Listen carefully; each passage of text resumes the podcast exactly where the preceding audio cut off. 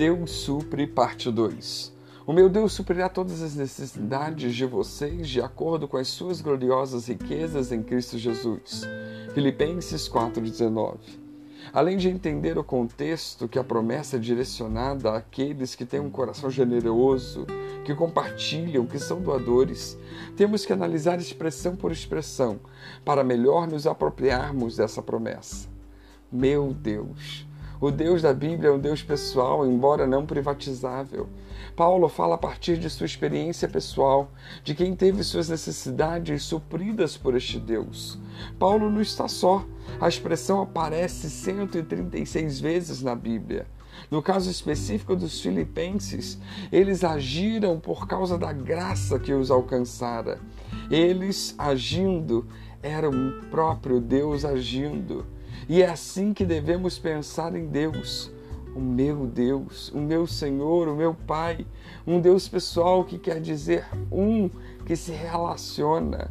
Podemos falar com Ele, podemos ouvi-lo falar conosco, podemos crer num Deus inefável ou num Deus afável. Podemos crer num Deus distante ou num Deus próximo. O Deus inefável e distante não pode fazer nada por nós. Porém, o Deus afável e próximo é o que de fato existe como revelado por Jesus Cristo, a um único Deus, mas ele se relaciona conosco individualmente, o que quer dizer que se revela a nós como nós somos, no lugar onde estamos, no modo como nos sentimos.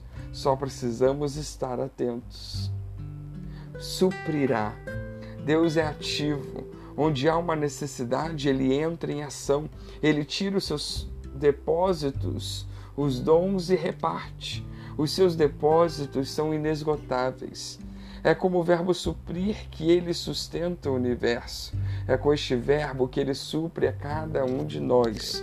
Suprir é encher de novo, é acrescentar o que falta. Deus faz mesmo isto conosco.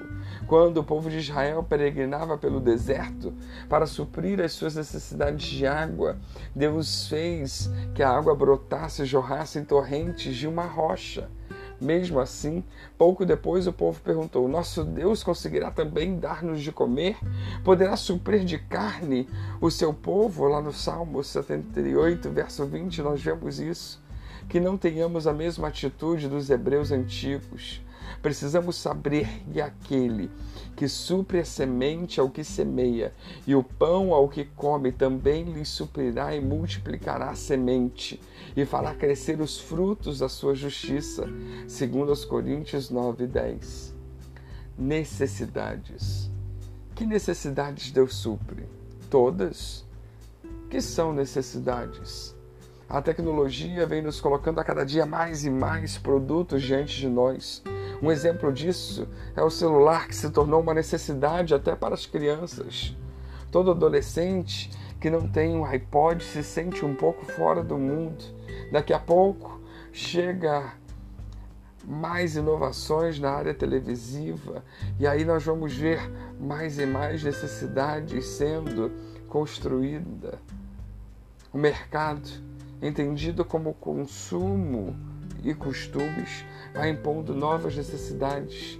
Mas serão essas mesmas necessidades? Esta é uma área literalmente movediça.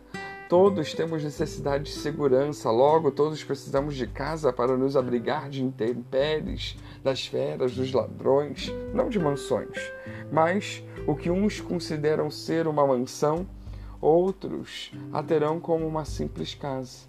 Todos temos necessidade de saúde, logo todos precisamos de alimento que nos nutram, não de pratos criativos e caros, mas não nos contentamos apenas com a dimensão nutricional do alimento. Queremos que sejam limpos, bonitos, sofisticados. Todos temos necessidade de pertencer, o que explica parcialmente a existência da família, dos clubes e mesmo das igrejas. Para ser aceito, em um grupo, uma pessoa é capaz de se submeter a regras que vão contra aos seus mais caros princípios. Todos temos necessidade de sermos amados, o que faz com que alguns matem como prova de amor. Todos temos necessidade de autorrealização, o que leva alguns a se tornarem escravos do poder ou do dinheiro. E essas necessidades básicas vão se confundindo com necessidades secundárias, que se tornam primárias num círculo sem fim. A que necessidades Deus nos supre? Só temos um caminho para resolver o impasse.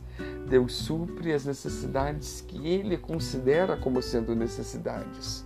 Nós confundimos desejos com necessidades. Ele não. Deus então supre as necessidades que passam pelo seu crivo. Ele sabe o que precisamos. Ele sabe do que não podemos viver sem e nos supre.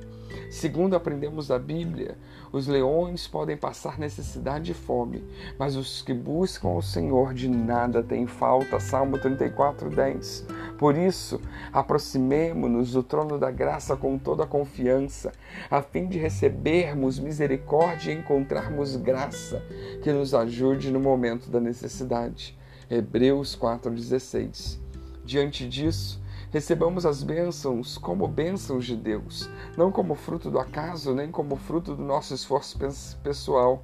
Bênção é bênção, vem de graça. Lembremos-nos, Deus supre as necessidades dos que creem nele. Que Deus nos abençoe.